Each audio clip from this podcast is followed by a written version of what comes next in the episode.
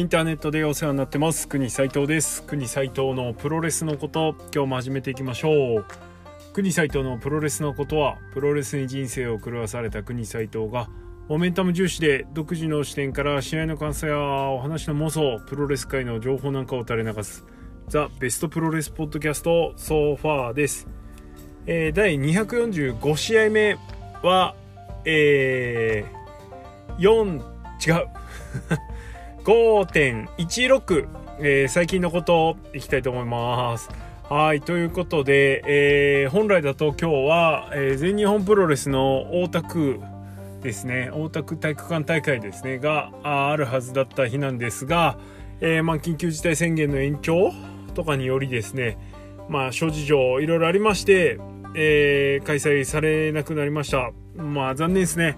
まあ、新日も試合潰れてるし、ノアも、えー、楽しみにしてた5.30のミサメモリアルが潰れてしまったんですけれども、えー、ノアに関しては翌日の後楽園ね、えー、平日なんですが少し早めから開始で、え、ミサメモリアルをスライド開催することになりました。いやあのー、本当これファンとしてはありがたい限り本当はもっとねお客さん入れられる興行にするなるはずだったのに、え、それを後楽園でやってくれるっていうことでねあの嬉しい限りですよね。まあなんつってもえー、杉浦桜庭、えー、これが、あの、きちっとね、えー、叱るべき日付で開催されるっていうことが、あの、嬉しい限りです。えー、ぜひ行きたいと思ってるんですけれども、まあ、あの、ファンクラブ選考で一般販売は前日っていうことでね、かなりバタバタみたいです。まあ、ファンクラブ選考、ちょっと相乗りさせてもらえればと思ってお願いは、あの、某、某先生にお願いしてるんですけれども、まあそれうまくいかなかったら GK 取るかなって感じですね。ファンクラブで埋まっちゃわないかなって後楽園だと。えー、カードいいっすからね、心配ですけど、はい、ってな感じです。ということで、えー、今日は最近のことということでやっていくんですけれども、えっ、ー、と、まずは、あの、直近、あの、国斎藤的にあったこととしては、まあ、おっぱいマックスは置いときましょう。はい、おっぱいマックスになると話長くなるから。えっと、この前の4.15のノアの後楽園大会行ってきました。えー、単独でレビューしようかどうかちょっと迷ったんですけれども、まあ、なんだろうな、うん、工業としては、えー、星4級の試合はなくて、まあ、3、よくて3.5ぐらいみたいな感じの工業だったんですけど、ただそれでも非常に楽しかったし、えー、満足感はありました。で、まあ、特にこういう中で開催された大会だったので、えー、ちょっとね、最後に行ったのが、あの、ノアの名古屋大会だったので5月全くプロレス行けてなかったですから、まあ、そういう意味でここにねあの入れられたっていうのはあの入れられたっていうか5.31のミサメモリアル入る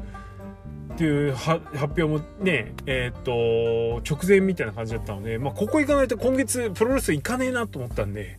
ちょっと無理して行ったみたいなところはありますね。はい、コロナで中止になってる時を除くと多分俺2015年4年は多分違うんだよな。2015年ぐらいから、多分、あのー、連続、なんだ、月ではずっと多分生き続けてるはずなんですよね。わかんないけど、振り返ってないかわかんないですけど、多分言ってると思うんですよ。なんで、ちょっとそれを途絶えしたくないな、みたいな。まあ、定かじゃないのに途絶えしたくないっていうのと、あれなんですけど。という感じで行ってきました。はい。えー、っと、試合、1試合試合のダイジェストというところは特にないんですけれども、えー、自分のツイートたどりながらですね、えっ、ー、と、思い出していきたいと思います。まず、試合開始というか、試合開始前、あの、会場入るところで、えー、笹団子マシンがですね、あの、挑戦表明、杉浦軍に、なんだろう、殴り込み？的なのをかけに来たんだけど、えー、コロナ対策、コロナ、コロナ対策でいいのかな？コロナ対策の一環により、あの、門前払いされるっていう事態がありまして はい。えー、で、えっ、ー、と、そ帰ってくね、笹団子に遭遇しました。はい。で、えー、席がですね、着いた座席が、まあ、放送席の真後ろでちょっとこっぱずかしい限りだったんですけれども、えー、まあ、そんなこんなありまして、試合が始まりました。で、あ、そう、試合始まりましたっていうか、試合始まる前に、ジャンツルのですね、ローリングドリーマーが流れてたんですね。のーとか思ってたら、えー、試合中断のあの消毒タイムみたいなところで、えー、っと、なんだっけ、チャイニーズカンフーが流れて、あ、今日ザン、ジャンツルデーやんと思って、そしたら最後ね、試合終わった後の客出しのところでね、J 流れてたんで、もう完璧ジャンツルデーでした。んだからっつって森島が来るわけでもなく、誰かがバックドロップ炸裂させるわけでもなくという感じだったんですけれども、はい。まあそんな感じでした。はい。で、あとは、そうだな。第一夜矢野安隆と岡金は、えっ、ー、と、矢野が、岡金はともかくですね、矢野が着実にこう、なんつうの、こう、基礎を固めてるなというか、まあ本当はあの、基本的な技しかしないから当然っちゃ当然なのかもしれないですけど、本当ミスが少ないし、えー、きっちりやってるなという印象です。二十歳なんでね、本当期待ですよね。やっぱね、ノアでダイビングボディプレス使ったりとかするのを見たりすると、なんかちょっとね、ね、丸藤重ねたくなっちゃいますよね。そこまで、なんつうのかな、新人の頃から新人離れした感じは正直しないんですけど、まあでも、その、使ってる技とか、それから各所作が非常に丁寧なので、ちょっと期待しちゃいますね。はい、頑張ってほしいと思いました。で、えー、この日の後楽園大会は、えー、混合復活ということだったんですが、今後2試合出たんですけど、2試合とも負けちゃいましたね。はい。だからといってどうということもないんですけれども、まあ、あのー、非常に生き生きと、あの、みんなプロレスしてたなという感じです。で、えー、と、と、と、と、気になったのはそうですね、えっと、吉岡洋平あたりがちょっと今割れてるという、フルスロットルがなくなってしまったということで、割れて試合をしてました。えー、まあ、ここがお話のストーリーの、あの、なんだろうな、こう、流れの一つになってくると思うんですけど、意外と進むと吉岡がですね、あの、パッと見の感じに似てて、えー、吉岡が新しいタイツでね、真田色みたいな感じで、ブルーの色使いだったんですけど、まあ、あれ黒だったら、もう、どっちか見分けつかないっていうね、いうぐらいの感じでしたね。はい。で、それに対してたのが、まあ、次の GH ジュニアがちょっと、あのー控えていたというか待っていた、えー、小峠が宮脇と一緒に出てたんですけど宮脇が多分権利一回もなく試合途中出たんですけどねリングに上がって何何かしらやってるんですけど権利もらってないなみたいな感じがありましたはいそれからちょっと気になったのはこの試合であの小峠がね2度クロスフェイスを、えー、すごくいい感じの切り返しの中からね食らったんですけどその後のダメージが深い クロスフェイスでそんなダメージ食らうんかっていうぐらい、あの、しんどそうでしたね。はい。そんなもんかな。です。あの、これで小峠進むやりますけど、まあ、進むがね、徐々にこう、こっちとしてもね、見慣れてない人間としても、進む優也の見方がちょっと分かってきたっていうのもあって、はい。ちょいちょいまだ気になるところもありますが、まあ、期待値はだいぶ上がってきてますね。はい。この GH ジュニアっていうのは一つ、ちょっと分かれ目になるのかなという感じです。それから小峠なんですけど、やっぱりね、この人、もっと強くて、もっとすごくなきゃダメだなって改めて思いましたね。うん。あの、なんか、こう、貪欲さがないというか、もっと俺が俺がしてもいいのになって思っちゃいました。はい。体も、体もでかいし、いいから、なんだ、動きもしてるし、えー、それから、まあ顔だって別にそんなブーじゃないじゃないですか。はい。ねなんで、イケメンかどうかはちょっとわかんないですけど、それは判断お任せしますけどって感じなんですけど。まあ、あの、なんで、なんかもっとね、すごく見栄えのいいレスラーなので、もっといろいろ考えたらもっと良くなるのになって、改めてちょっと感じました。頑張ってほしいです。はい。えー、それから、そうだな、この日は清宮稲村と、えー、田中将人望月っていう試合があったんですけれども、えー、稲村がね、ちょっと坊主じゃなくなってきてて、少しカットしてましたね。ただ、ちょっと田中望月組が強すぎる。いやー、ここいつになったら超えられるんですかね。は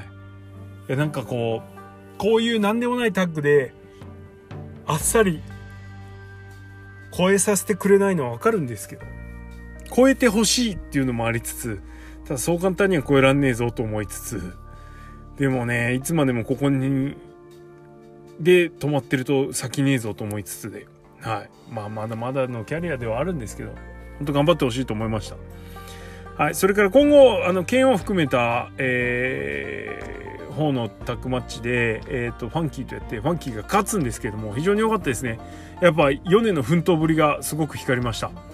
で正雄が権利得て試合に出なかったんですねこの日は、えー、これすごくあのファンキー的には良かったんじゃないでしょうかねはい、途中ちょっと出てきて遊んでるぐらいだったんで素晴らしかったと思います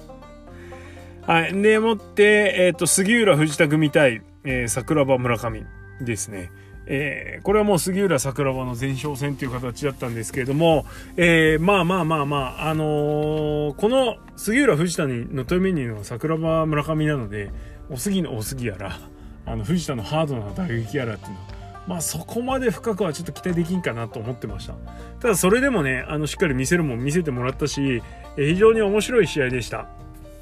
えー、で、えー、策のねテクニックが炸裂したり普段だとこう行くのが桜庭相手だとこうなるみたいなね。あの雪崩式行くんであ投げちゃうんだすげえと思ったらやっぱアームロック切り返されちゃうとか、まあ、そういうなんつうかなこう裏をかくというか。今まで通用してたものが通用しないっていう意味では、まあ、杉浦危うし感もあったし非常に面白かったです。でこの試合入場してくる時に俺の2席2列か3列ぐらい後ろにですね顔も見てないんですけどプヨシの方たちがいましてえー、まあ何見ても何見てもってわけじゃないですけど、まあ、稲村見ようが武藤見ようがですね、まあ、武藤はこの後の試合のでもそうだったっていう感じなんですが可愛いばっか言うんですよ。あそういう視点で見るんだとか思いつつ なんかこうなるほどなとか思いながらちょっと後ろから聞こえる声を耳に入れてたんですけどはい、その可愛い何でも何でもかんでも可愛い可愛いって言ってた人がですね、はい、なんとこの村上出てきた瞬間に「え何あれ?」みたいな。ちょっと声のトーンも1オクターブ下がって「何あれ?」みたいな。いや村上和成素晴らしいですね。で試合始まってもねうわうわみたいな。なんか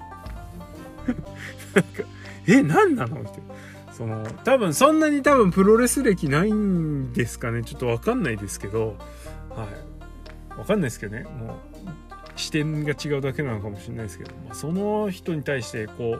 う村上和成っていうのは強烈なインパクトを残したっていうのはすごく良かったしね。なんか面白かったです。はい。やっぱね自分の周りのお客さんのリアクションって結構気になっちゃいますよね。俺ちょいちょい言ってますけど。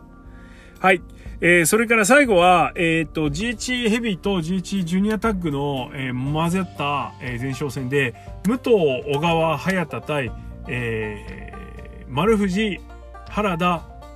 大原という感じでした。まあいろいろ喋りたいことあるんですけど、この試合は、えっ、と、フィニッシュに尽きるかなという感じです。えー、武藤と、えー、小川の足4の字共演。あのー、なんだろうな、こう、絵面、絵面じゃないな、字面か。とか、もこの今俺が喋ってるこう情報ね耳に入る情報だけ以上の何て言うかなスペシャル感というか。はい、お祭り工業で見るこう往年の選手たちがこうなんか共演とかやったりするじゃないですか。ああいうなんかプレミア感というかをすら感じる。ただこの試合はお祭り試合じゃなくてやっぱりあくまでもその先にあるね真剣な真剣っつったらあれですけどね。あのタイトルマッチの前哨戦ということでしっかり勝負論もある試合でこういう共演が見れたっていうのはめちゃめちゃ良かったですね。しかもまた説得力もある上に、絵面がめちゃめちゃいいっていう。はい。もうなんだろうな、ほんとね、試合としては3.5ぐらいですよ。よくて。星で言ったらね。なんだけど、そのなんかこう、その瞬間のこう、なんつうの、満足感、とど押し寄せる満足感は、圧倒的でしたねやっぱこういうのもプロレスの良さだなとこう前編を通してこううんいいものを見せる試合を通じていいものを見せるっていうのもすごく大事なんですけどこう最後のコマというかね一番の見せるところでバーンってすごいものを見せるっていうのも良かったですね。またこれね、武藤があのー、ウルフパックでこう、手を突き上げたのに合わせて、小川もね、珍しく拳を突き上げるんですよ。前哨戦で、なのにね。これがまたちょっと熱くて、小川も燃えてんだな、みたいな感じがちょっと伝わったのが良かったです。試合中はね、結構武藤がコーナーに控えてる時に、早田に話しかけたり、小川に話しかけたりしてて、なんかこうああいろいろちょっと考えたり緻密なりしたりしてんだなっていうのをちょっと見たりしました。はい、あまりにこう試合を見ないでそっちばっか見てたんで試合のこと覚えてないぐらいだったんですけどはいあのリングサイド間近ならではのちょっと楽しみ方をしてみましたよって感じです。はい、えー、ていうような感じで、あの、ほんとね、うーん、なんだろうな、すげえ、うおーってこう、テンションがめちゃめちゃ上がっちゃうような試合はそこまでなかったんですけど、まあいいもの見せてもらったなーっていうのと、まあこういう時期でもプロレスが見られたっていう喜びっつうんですかね。に加えて最後のフィニッシュの絵の良さ。コマにしたらね、もう額に飾りたいぐらいですよ。本当に良かったな、あれ。マジで。なんかこう、うまく言葉に表せないですね。あの瞬間に訪れたこう、良さっていうの。素晴らしかったです。はい。まあ、レッスルユニバースでもうちょっとしたら見れるだろうし、アベマプレミアムに入ってる人はね、また見れると思うんで、ぜひぜひご確認くださいって感じです。いや、マジ良かったな、あれ。うんと最高です。T シャツにしたいわ。なんかあれにちょうどいい、こう、アングルで撮った写真がもしあったら、本当よかった。そんぐらい良かったです。はい。ってな感じで、ショートレビューは終了つってもね、あんまショートじゃないですけど。ということで、質問箱をですね、結構いただいておりましたので、ちょっと貯めちゃってましたんで、ここで一挙に回答したいと思います。はい。えー、インターネットでお世話になってます。国さんに触発されて、最近いくつかのポッドキャスト等をフォロー、えー、視聴しています。えー、ポッドキャストは国さんのプゴトを筆頭に、えー、ビタミン D さんのマッチョプロレス、グレート富士のコブラクラッチ、ドクトルな、富士山は何 ?3 ついてない。ドクタルナラナンさんの週刊ボストンクラブレイディオ、えー、そして清野さんの、えー、真夜中のハーリーレイス。これね、並列で言っていただけるとちょっと嬉しいですね。バロン山崎のプロレス機構ぜ。を、えー、スタンド FM はガガガさんチャンネル。えー、おにぎり、おにぎり紳士のおにぎりプロレスリングワールド。そして国さんのプゴトライブ。えー、レディオトークはジョブさんの最強ワールドにホゲホゲとを、えー、これ以外おすすめがあれば教えてください。えー、ちなみに YouTube の〇〇〇はちょっと苦手です。私は。はい。トラプロ。はい。ですね。えー 食べたことに余計変になっちゃった。すいません。えー、だそうです。はい。ありがとうございます。えっと、なんだろうな、このプロゴトをハブにしていただいてですね、いろんなとこに飛んでいただければなというふうには思うんですけれども、えー、まあ、あの、なんだろうな、結構まあ、そこ押さえとけば大丈夫じゃねえ的なところは残ってますけど、まあ、あの、プロレスポッドキャストで言うと、えー、先人、大人のプロレスポッドキャスト、カテプロさんですね。家庭プロレスポッドキャスト。えー、それから、全力シューティングスターレディオとかね、ラジオとかね、あとは、えー、ダラ、ダラプロさんとか、まあいろいろありますんで、プロレスで検索するとまだ動いてるね、あの、プロレスポッドキャストありますから、ぜひその辺もチェックしてみてください。えー、それから、なんだ、まあいろいろ媒体ありますわ。あの、まあちょっと身内関係で言わせてもらうと、あの、清治の、レディオトークの清治はね、ば、あの、バンベの魂じゃねえ、なんだっけ？何やってんだっけもう、番組名とか覚えてらんわ、いちいち。バンタマラジカル。バンタマラジカルだよね。はい。は、あの、バン、バン、カタカナのバンに魂ね。で、えー、ラディカル。えー、LA、RA、DI、CAL ですね。これは絶対チェックしといた方がいいです。あはい。ぐらいかな。はい。まあちょっとね、結構いっぱいあるんで、やっぱプロレスでちょっと検索して引っかかるところをチェックしてみるといいと思いますよ。はい。スタンド F なんかね、結構多分それ以外にもいっぱいあるんじゃないですかね。はい。と思います。まあ YouTube はね、あの媒体の性質上、やっぱりどうしてもこうアクセスを稼ぐには、こう浅く広く、それから、えー、サムネは戦場的にっていう感じじゃないですか。まあ俺が一番嫌いなやり方なんで まあね、それで聞いてもらえたら同じじゃないですかとか、それでね、あの、お金が稼げたら同じじゃないですかと思う部分もあるかもしれないですけど、まああの手法ではちょっとやりたくないなっていうのが、やっぱり俺の正直なところです。まあそれはね、今まで聞いてもらってればわかると思うし、あとあの、タイトルとか、紹介の出し方とかで見てもらえばわかると思います。で大したこと言ってないのに、なんとかは〇〇だったとかね、嫌いなんですよ。まあ YouTube ってね、プロレスに限らずそういう感じじゃないですか。で、大体、プロレスなんて特にファンが真相を知り得ないことってものすごく多いから、あの、信じない方がいいですね。どうせ適当言ってるだけなんで。自分の考え言ってるだけですからね。はい。ということで、お気をつけなさいませ。はい。えー、まあ、この間、高専君ともちょっと話したんですけど、やっぱりね、あの、耳プロですよね。こういう、あのバックグラウンド再生できる媒体の方が、えー、いいかなっていうね。自分的にも、自分が聞く側としても、いいし YouTube だとどうしても YouTube プレミアム入ったりとかそれこそなんか違法アプリとかでダウンロードしたりしてねあのやんないとダメだったりするでしょ？なんであのなかなかこうば、ね、あとどうしても動画だから絵残したりするからそういう意味でうんついでにながらができしにくい媒体ではあるので YouTube は。まあそういう意味でポッドキャストっていうのはいい住みかだしあの利用者としてもいいし、はい、というふうには思ってますんで。となんでまあ是非この耳プロ界隈これからもチェックしてみてくださいよ。はい。あ言わないと怒られちゃうかな 言わないと怒られちゃうから一応言っとこうかな。えー、っと、ね、せっかくお付き合いさせていただいたんで、やっぱね、あの、スタンド FM は、あれですわ。レディオザライブ、ね、のはチェックするんだったら、レディオザライブは絶対チェックした方がいいです。はい。ってな感じ。よし。じゃあ次行きましょう。ちょっとね、流れをうまく。まあいいか。は いえー、いきます。えー、プゴートのオパイマックス聞かせていただきました。ありがとうございます。えー、普段のプロレス界と同じ熱量ながら、えー、丁寧に褒めるところから顔や胸に対する辛辣なコメントまでありながらもレスラーと絡めた内容でうなずきながらこれおっぱいについて話してるんだと思うと笑いが止まりませんでした。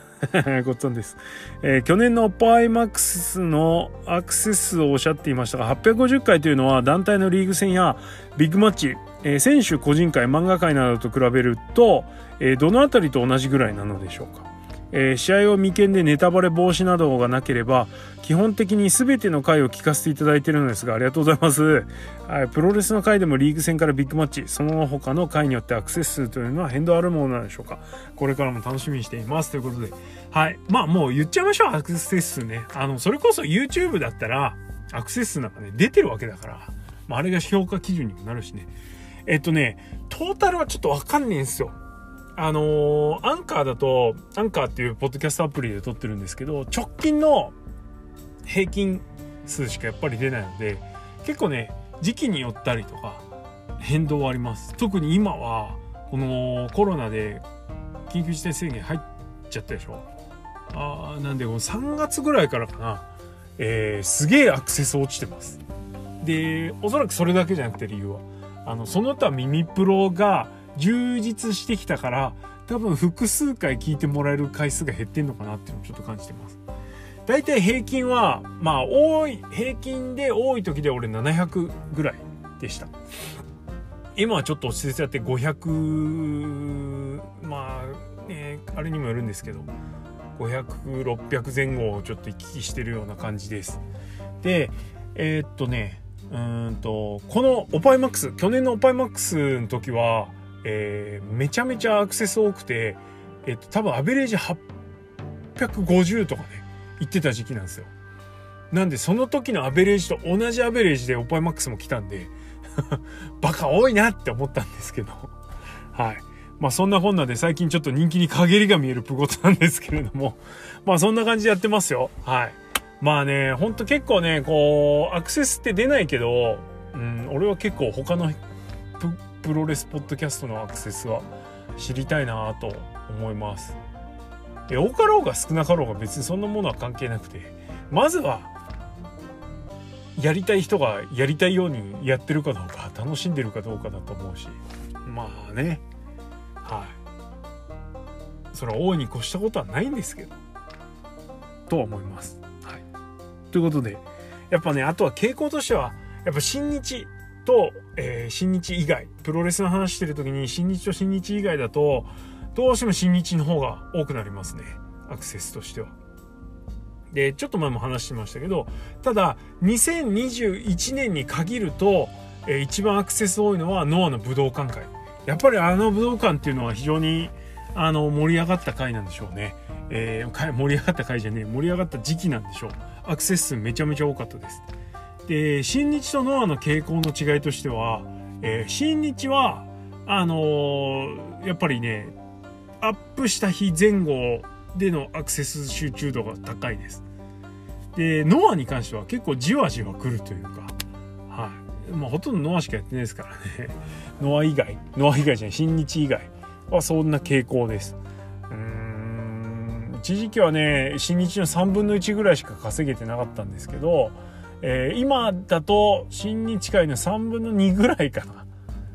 あっていう感じです傾向としては。何でもない新日の後楽園大会と、えー、脳のビッグマッチが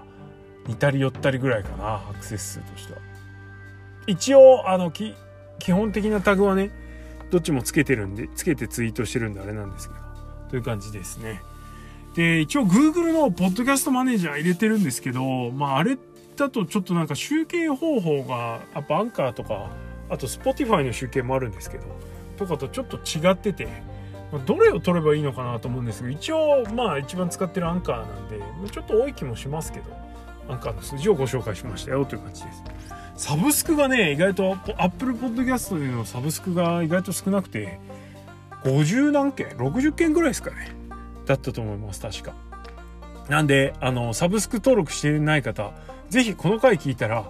あの特になんかされるわけでもないから一回あのサブスクボタンポチっといてください。別に有料化してお金取るとか全然ないんで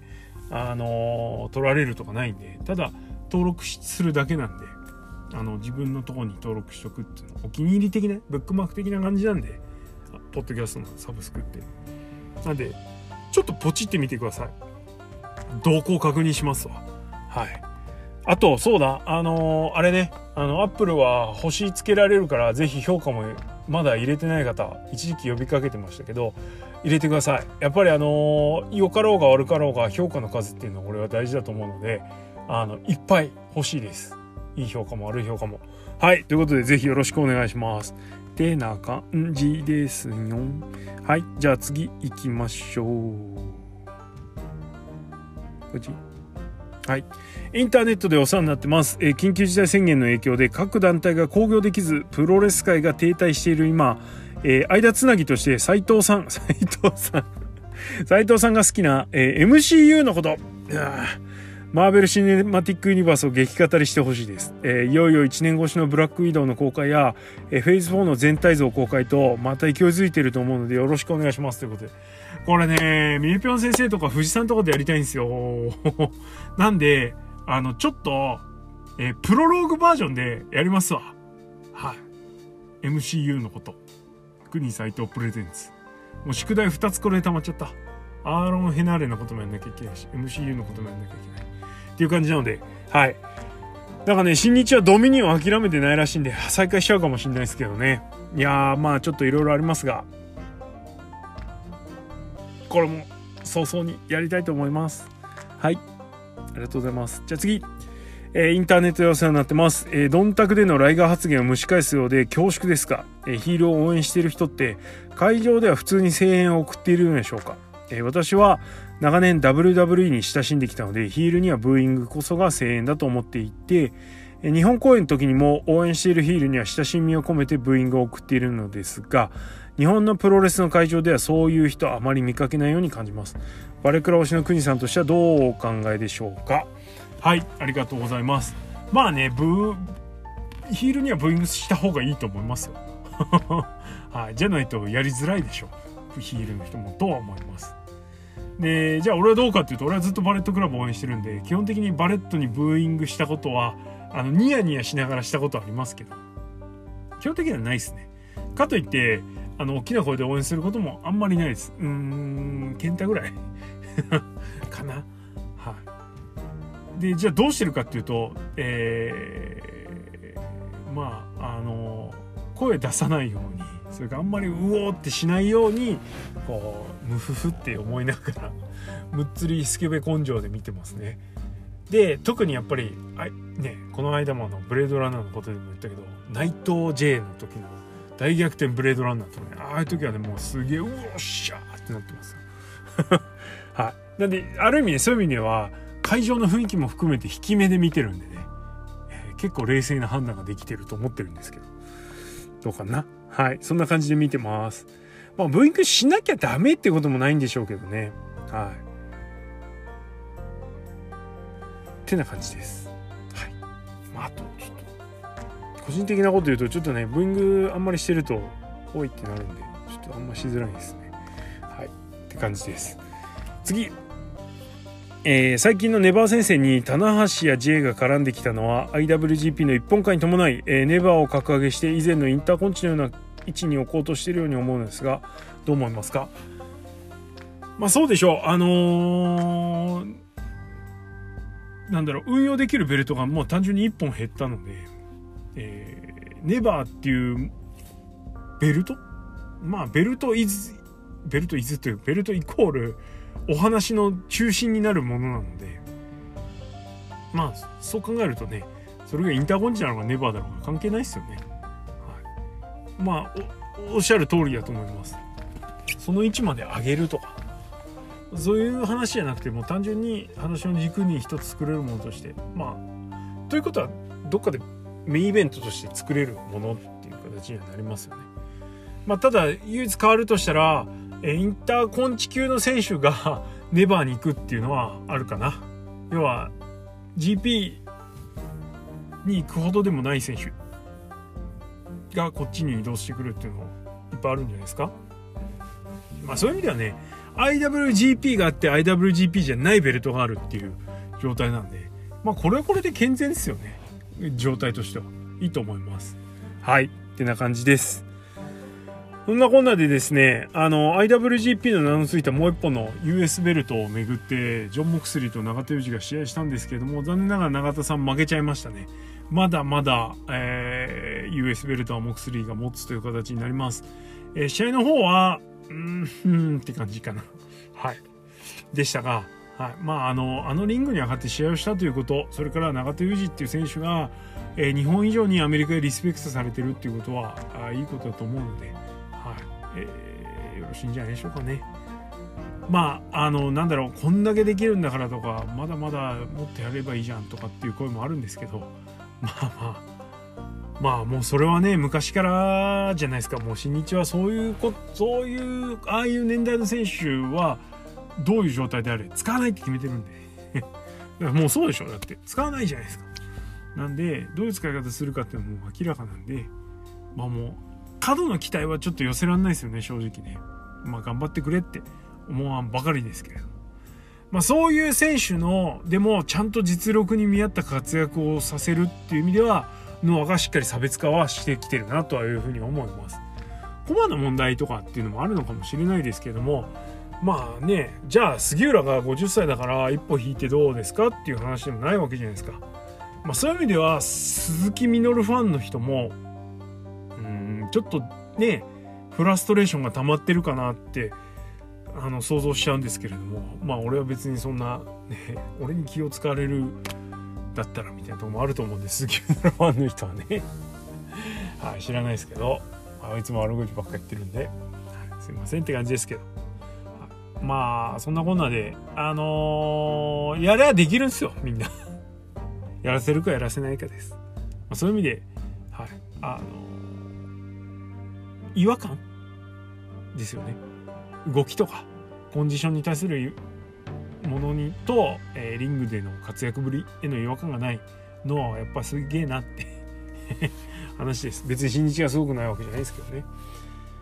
まあねそう。だからそういう時から比べちゃうとやっぱね永田さんもまだまだいけんのにもっとやればいいのになとは思いますけどね正直ね。はい。だからセーブしてんなっていう感じはやっぱ思っちゃいます。はい。ってな感じですね。まあもう今、新日本プロレスワールドも、もうすごいですね。インパクトの試合もあるし、AEW の試合も見られるってことで、あの、もしかしたら、素晴らしいプラットフォームになりつつあるんじゃないのかなと思いつつ、NJPW ワールドが。は